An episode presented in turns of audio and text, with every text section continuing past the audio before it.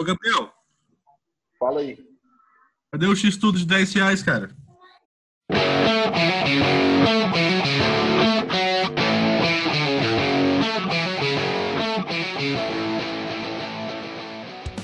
Fala galera, tudo bem? Estamos aqui começando mais um episódio do maior e do melhor podcast da Podosfera. Meu nome é Gabriel Sem W, vocês já me conhecem. Hoje estamos aqui com um convidado para lá de especial, um cara que adorou a quarentena. É isso mesmo. É, temos aqui o Elson Rezende, é o cara mais bonito do podcast, e ele vai se apresentar e logo em seguida o Henrique se apresenta. Fala pessoal, seja bem-vindo a mais um episódio e eu já vou abraçar logo a quarentena igual o nosso convidado e, e pronto, ser feliz. Não vai acabar mais tempo. E aí, pessoal, eu sou Henrique H10, eu sou músico, escritor, mas não sou bom em nada do que eu faço. Ótimo. Então, a princípio, por que nós temos o Henrique aqui? Nós já falamos com várias pessoas, né? Gamer, profissional, falamos com psicólogos, youtubers, e hoje estamos aqui com um cara que adorou a quarentena. O cara que está vivendo melhor que a quarentena. O cara que, na quarentena, encontrou qualidade de vida. E ele vai falar um pouquinho pra gente como é isso, porque eu mesmo não estou entendendo nada. Então, é, desde que eu me tornei músico, eu acabei abraçando uma, um É leque contigo, de obrigações sociais. E Que aí eu isso, tenho que. É, deu um delay no Gabriel aí, mas tudo bem. Eu tenho sempre que sair de casa, fora da quarentena, fazer networking, contato de show, até mesmo tocar. E a música nunca é só o show, tem que fazer uma porrada de coisa, conhecer contratante. Mas eu sou um cara que gosta muito de ficar em casa, e a quarentena me deu isso sem que eu seja julgado. Eu posso ficar o tempo todo em casa e ninguém pode falar mal disso, porque quando eu respeito a quarentena, eu sou o melhor cidadão que tem, isso é muito bom. Isso é, isso aí é, é, como se diz, é uma contradição que a quarentena trouxe, né? Que agora todo mundo é, é mal visto se sair de casa, né? Antigamente era o contrário. Hoje ninguém fala assim, ah, aquele cara só fica em casa, não trabalha. Ele tem que ficar em casa, né? Sim, é, na verdade, as pessoas hoje são muito ansiosas, né? A nova geração é super ansiosa, eles não conseguem ficar em casa, precisam arrumar desculpa para poder sair. Mas eu tô saindo bem em tudo isso. É, eu mesmo sou, nesse sentido, um pouco ansioso barra carente. Eu não tenho muita, muito costume de ficar sozinho, não, e eu gosto de estar em companhias. É, mesmo que seja com responsabilidade, né, saindo usando sempre a máscara e quando, né, lavando as mãos constantemente, é, é isso. Eu tenho dado um- umas fugidas de vez em quando. Até porque a nossa cidade já voltou a funcionar tudo, tá tudo normal, não tem por que se trancar em casa. Mas tem que se ter responsabilidade, né, quando for sair. Mas é isso mesmo, vamos pro Pix Studios. Tá morrendo gente, mas tá tudo normal. Sim. As pessoas É, sempre morreram, na verdade. A vida continua a mesma. Faz um pouco de sentido, é verdade. Olha, as pessoas vão te castigar, hein? As pessoas que ouviram esse podcast vão falar: esse Henrique aí é um bolsonarista, é um gado. Pô, E daí? Fala isso não Ele que é as um pessoas negacionista. acreditam. É brincadeira. Cara, e, e, assim, qual foi o ponto que você mais gostou na quarentena? Que mais que você tem feito, assim, além de ficar em casa, óbvio, mas qual foi o ponto principal que você falou assim, cara, não tenho que fazer isso, isso é ótimo. O- melhor ponto para mim é que atualmente eu moro com a minha família. Desde que eu voltei de Santa Catarina, eu vim para cuidar da minha avó e eu moro com ela. E aqui em casa tem uma porção de pessoas que entram e saem. Antes da quarentena, quando eu não estava na rua, ficava sempre no meu quarto. O jovem moderno fez do seu quarto a sua própria casa. E isso fazia com que minha, minha família né, solidão. dissesse que eu tinha problemas ou que eu devia socializar mais. Agora, com isso, eles não podem falar nada, eles acham até que eu fiquei uma pessoa melhor, porque eu tô até feliz. É, coisa que nunca aconteceu desde o niilismo moderno. Eu tô feliz. Eu tô, tô até feliz. Foi, foi ótimo isso, cara. Tem que, isso tem que ir pra introdução. Tô até feliz. Mas então, ah, tipo, e, e no lado musical, você acha que você tem conseguido se concentrar mais? Fala assim sobre a sua rotina, sua rotina na quarentena. É, você tem produzido. Fala, fala do seu livro, cara. É, pra quem não sabe, o Henrique tá. É óbvio que ninguém sabe, porque é a primeira vez que ele tá aqui. ó. É, então, assim, ele está lançando. Pretende lançar um livro, ele está lançando alguns capítulos no Facebook. E eu queria que você falasse um pouco Bacana. sobre isso, que é o livro, sobre a sua, a sua rotina de, de escrita, sobre a sua rotina com a música. E, enfim, pode ficar à vontade. Eu acho que para música, se a pessoa compõe para escritor, a quarentena é ideal, né? Não sei. Faz sentido. É, a rotina que eu tenho levado não difere muito do que sempre foi em questão de horários, porque eu sempre fui uma pessoa notívaga.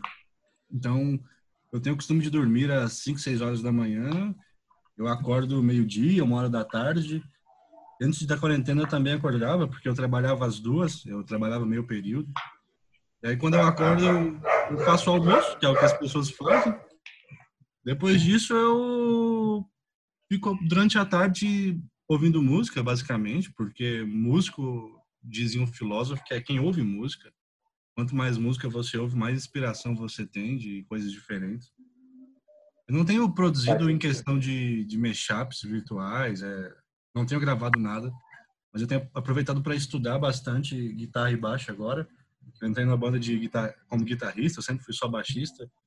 Eu tenho composto algumas músicas, mas é só composto mesmo, não cheguei a gravar nada aí. E sobre o livro, é um projeto que eu já tenho há uns 5, 6 anos, que é a história da mantra, que é para ser uma trilogia. Eu cheguei a escrever o começo dela duas vezes, mas eu nunca tive maturidade suficiente para escrever o que eu queria, porque tem bastante conceito filosófico, religioso e político-social. Eu achava que eu não era bom o suficiente nesses assuntos até então. E agora, umas quatro semanas, eu comecei a dar a origem definitiva à história, já lancei o, o prefácio no, no Medium, né, que é um site de escritores, e eu também publiquei o capítulo 1 e 2 no Facebook, só estou esperando corrigi-los para poder postar no Medium. O 3 está pronto. E o meu horário de escrita é de madrugada. Quando dá meia-noite, geralmente, eu começo a escrever alguns rascunhos e eu faço muito mapeamento do, do que vai acontecer. Ao invés de escrever um capítulo, eu sempre mapeio de forma sintética as próximas ações, para onde o personagem principal vai, quem que ele vai encontrar. E depois eu desdobro isso em história de fato. A história se passa em um continente próprio fantasioso, é um mundo da mantra. É, todo, todos os continentes são próprios, as culturas e tribos. E, e se desenvolve através de um estudante de magia que não se dava bem na faculdade de magia e foi atrás de um mago sem alma, que é como eles chamam os magos que fizeram um pacto com o espírito. Eles conseguem magia de uma outra forma. Ele ia estar atrás desse mago para poder ter mais sucesso. Só que magos sem alma são caçados pelo governo. Então, quando ele faz isso, eles se tornam fora de estado. Fugitivo. Basicamente um fugitivo. Saquei, saquei. Cara, e assim, eu, eu li já o primeiro capítulo, li o prefácio, li o primeiro capítulo e tô ali no segundo capítulo ainda. E eu queria saber, assim, é, eu te conheço de perto, sei talvez um pouco das suas inspirações, mas é, de onde vem toda a sua inspiração literária? É, qual, o que te trouxe até aqui? Né? Quem, quem você leu? Quais, quais foram as obras ou as músicas? A, a, a, o que te, que te fez tomar essa decisão? Qual é a base disso tudo? Hum, para quem não conhece o Orkut da época antiga, tinha um Orkut fake, que você criava uma conta para jogar RPG. Os RPGs eram todos baseados em turnos escritos. A gente chama de turno TXT. E isso me motivou muito a escrever quando eu tinha ali meus 9, 10 anos. Já escrevia antes também. O meu primeiro poema eu escrevi com 7 anos. É... E depois do, do fake mesmo me ajudou bastante que me motivou a escrever fantasia foi o Eduardo Spor, que é um brasileiro que escreveu a Batalha do Apocalipse. É, principalmente Tolkien, que é a inspiração de todos os nerds é, que nasceram antes da década de 2000. É, da, da década de 2000. É o Patrick Rothfuss, que é a minha maior inspiração, porque o tempo não é linear no meu livro, assim como no dele. Então, o primeiro capítulo se passa, se eu não me engano, em 328 depois da Terceira Guerra Ocidental, o segundo capítulo já volta 13 anos, o terceiro capítulo já avança 11 anos. A história é fragmentada de forma com que você conheça sempre uma parte do presente e uma parte do passado, porque o, o do passado sempre vai te moldar o próximo passo de Artinan, que é o personagem principal. Bacana. Eu, e foi engraçado ter falado de, de RPG, porque quando você começou a falar da história, eu ia até falar, pô, isso é um parece muito um jogo, né? É, dá, dá um jogo da hora. Eu achei interessante. E, e pelo pouco que você falou aí, dá para entender que a, a inspiração de Tolkien, né, de Hobbit e tal, e vai ser uma trilogia que você está escrevendo? Sim, vai ser uma trilogia. Uh, eu já tenho os fatos sintetizados do primeiro livro, muitos do segundo e alguma coisa do terceiro também. Uh, a ideia de trilogia eu sempre tive porque quando eu tinha 5 para 6 anos eu vi Senhor dos Anéis no cinema e foi o que mudou a minha vida. Eu nunca tinha lido um livro inteiro com 6 anos porque eu demorei muito para aprender a ler, então eu não sabia ler na época.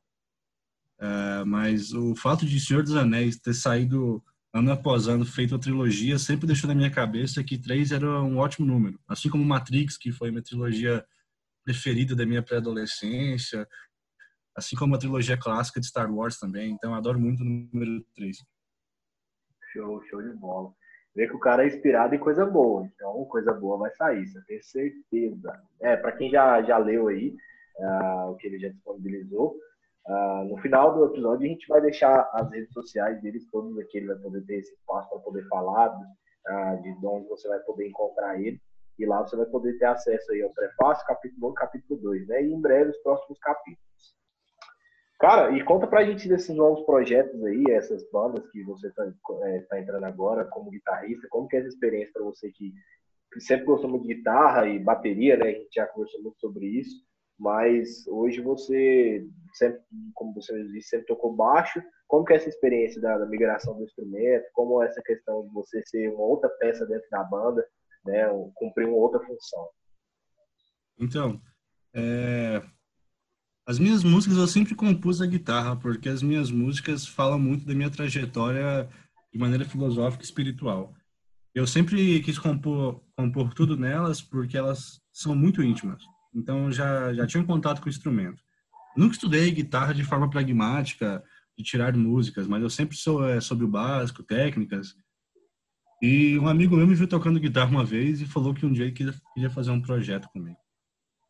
Recentemente, esse mesmo amigo juntou um pessoal, é, que é o Jeff, o Rafa Prado, o Joris, e eles queriam montar uma banda e eles queriam algumas, alguns conselhos. Então eu entrei na banda, mas não efetivamente como músico. Eu ia ajudar nas composições, eu ia criar os riffs, mas não tocaria. Aí depois de uns dois, três meses conversando, eles decidiram que queria que eu fosse guitarrista. Aí me emprestaram uma guitarra, porque eu vendi a minha no ano passado, é, tinha um Epiphone. E depois disso eu comecei a estudar umas duas, três horas por dia para poder ter uma base melhor, porque tocar eu sei. Só que sabia o básico do básico. Não era, nossa, meu Deus, esse guitarrista. Mas eu, eu tenho. Guitar... É, né? Não é o Jimi Hendrix, não, mas. É... E aí não é o Kiko Loureiro, não, mas tudo bem. E só que eu tenho a, a, modulação de, de harmonia na cabeça, então eu sei muito o que eu quero fazer. E essa modulação que eles buscavam, e agora eu estou estudando para poder passar para o instrumento que eu tenho na cabeça. Porque eu já sei o que quero fazer, mas meus dedos ainda não me obedecem no instrumento. É igual eu no basquete. É, eu sei. É igual eu na vida, né? É igual eu na vida. Eu tento fazer muita coisa e não dá certo, cara. Parece que o meu corpo não obedece. Mas não, amanhã eu vou acordar cedo. E... Não, acordo cedo. Não, eu vou produzir, não, não produzo. E, Por isso e... que eu não me iludo, velho. Acordar cedo. E essa banda sua é, é, de que gênero, H? Então, uh, essa banda em que eu sou guitarrista, ela se chama Infame. É, ela vai ser um post-hardcore com uma pegada mais melódica. Ah, sim. Não, com esse nome não podia ser outra coisa. Para quem não conhece aí, tem uma banda de Goiânia fenomenal que chama Aurora Rules, é, mais ou menos nessa pegada. Bacana. Então, Hoje aqui tivemos um, um, um cara, um músico, né? Veio trazer uma base do metal no Brasil aí, veio trazer um pouco das suas obras. Eu acho que é legal a gente falar um pouco sobre isso. É, você que está entrando nesse meio agora, Henrique, na verdade, na música já há algum tempo, você esteve em diferentes cenários, né, como você mesmo falou, que morou em Santa Catarina. É, quais são, o que, qual que você acha a respeito do cenário hoje, tanto da música quanto do cenário literário? Né, a cultura do Brasil em geral, por exemplo, você que está entrando agora com os livros, mas já está na música há algum tempo. Uh, para você, você acha que precisa ter alguma, ter alguma falha, é, o que precisa evoluir, o que precisa melhorar? E qual é a sua proposta de mudança? Porque eu acredito que todo mundo que entra no cenário, ele não entra só para ser mais um, não entra só para fazer parte, ou quer dizer, alguns sim, mas eu acho que, pelo menos a, a, visão que eu tenho sobre o que você falou é uma visão muito séria. Então, acredito que você tem uma proposta para isso, né?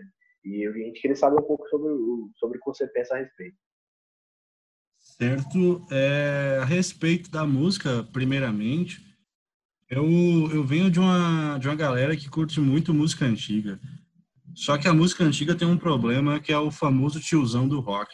Tem uma frase muito interessante que o rock não morreu, mas o tiozão que gosta de Creedence tenta matá-lo todos os dias.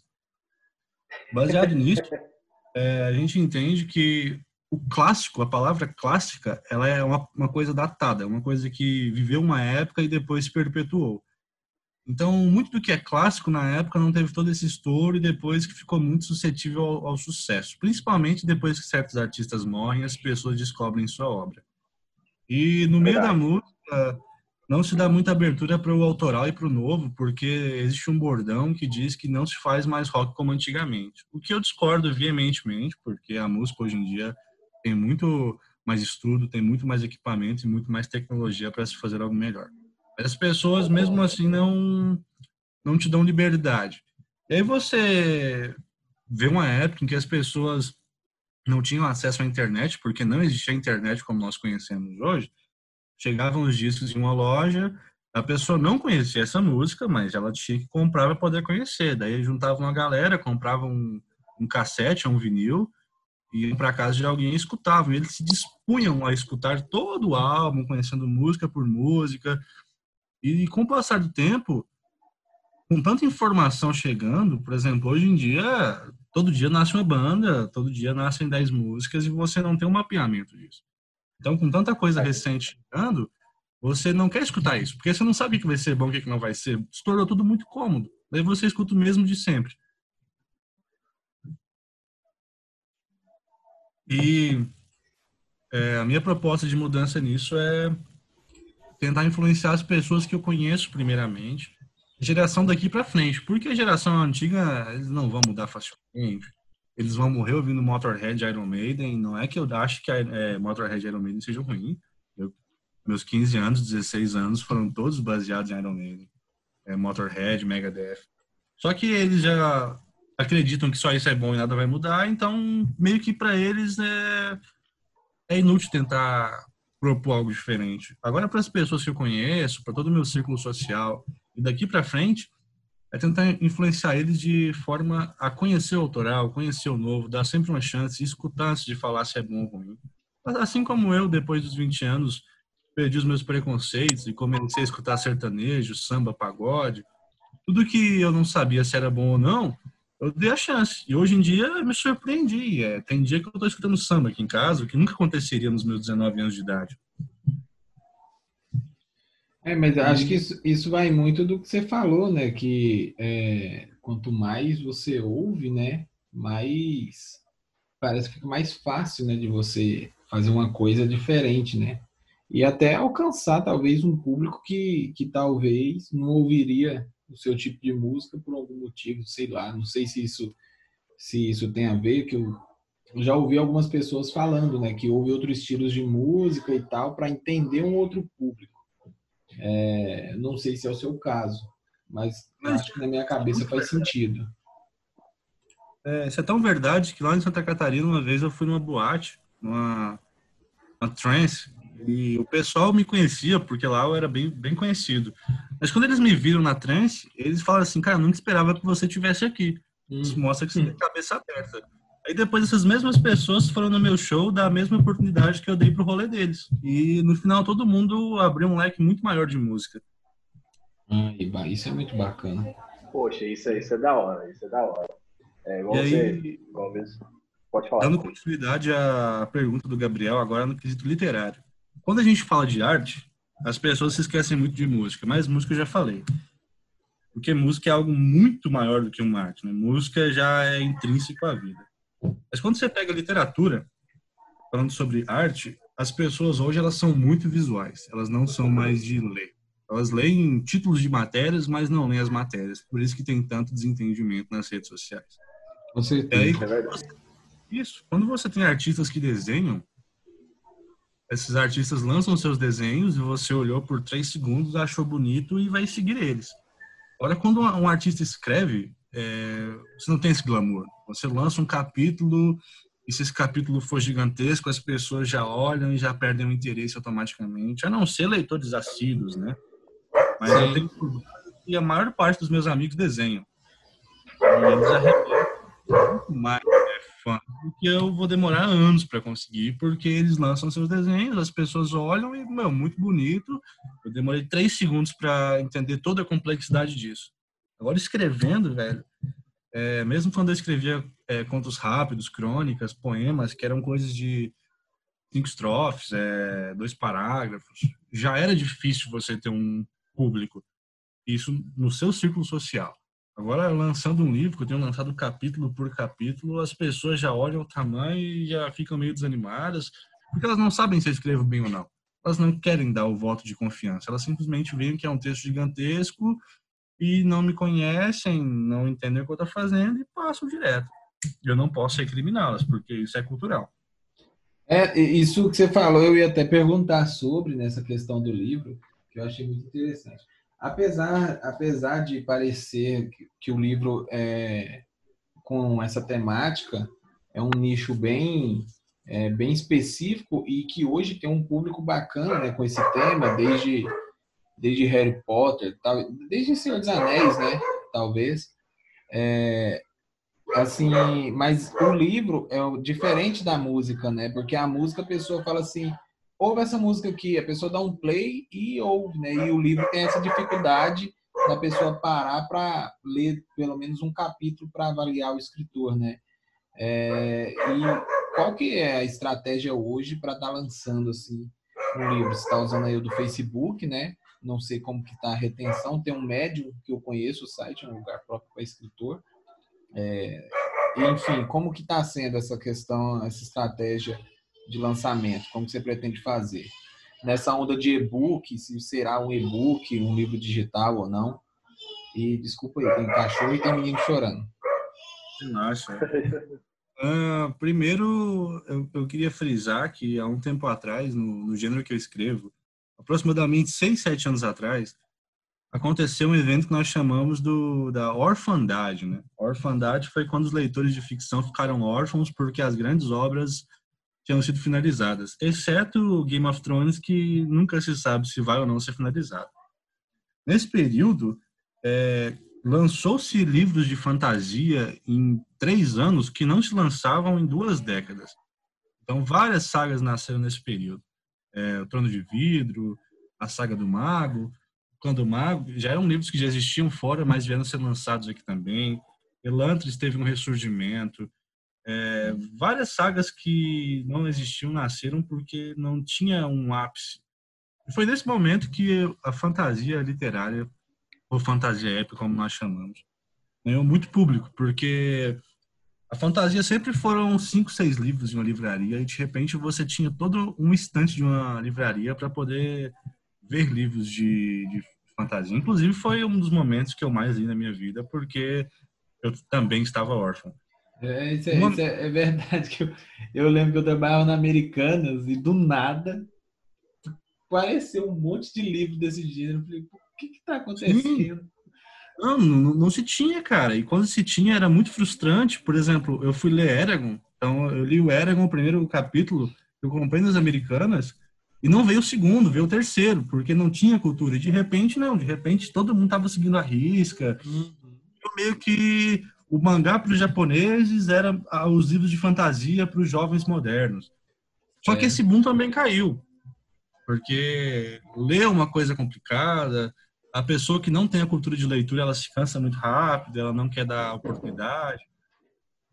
E falando em hábito de leitura, o Brasil é um dos países que menos lê quando você pega estatísticas. É, tem pessoas aí que não leem um livro por ano, por exemplo. Enquanto em países de primeiro mundo é normal você ver pessoas que leem dois, três livros por mês.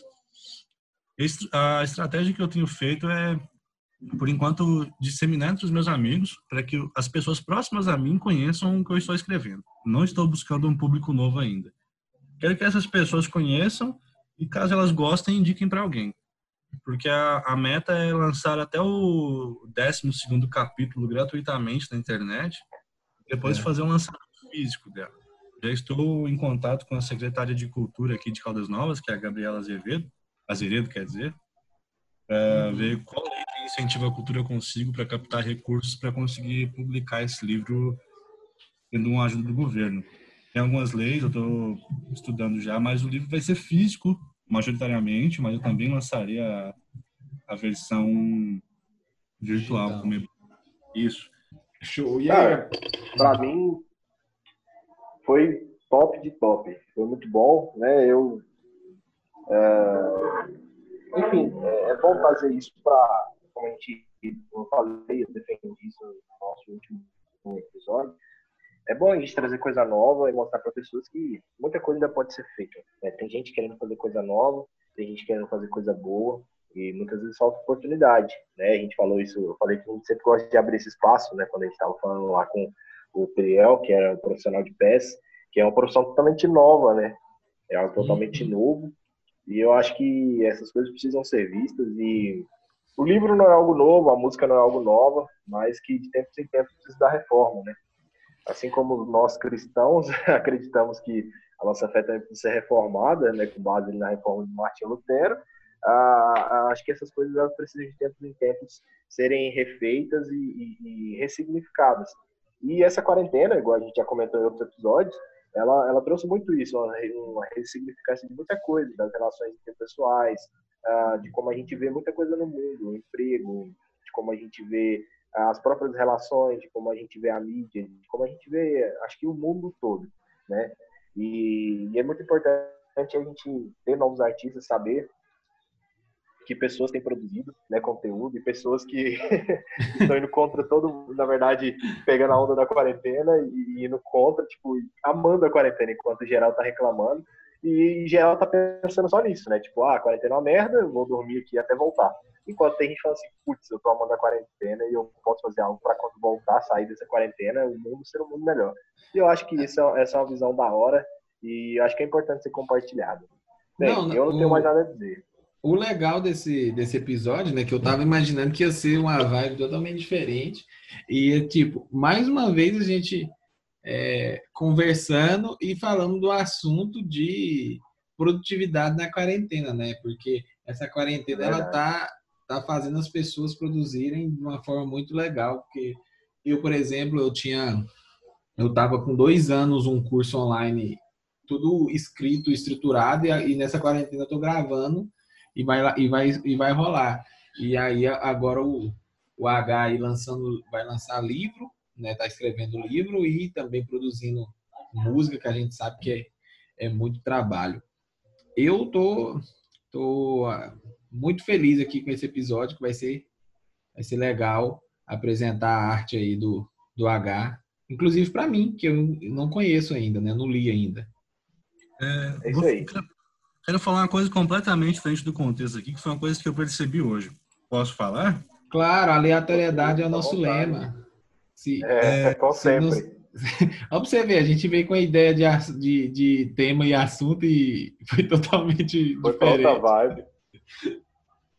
Eu descobri hoje que você consegue descobrir se você é pobre ou se você é rico com... quando você vai tomar banho.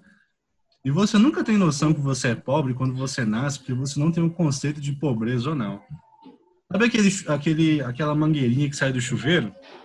Sim. Sim. Quando você vai tomar banho, água quente, e aquela mangueirinha solta uma gota fria que fica encostando nas suas costas, você é pobre, meu amigo. Você é muito pobre. Ai, é, sua vida é uma merda e você não sabe. A segunda coisa é quando você não consegue colocar a temperatura como você quer. Se a água está muito quente, muito quente, e se você mexe um pouco fica muito fria, você também é pobre, sabe? É, então eu sou muito pobre.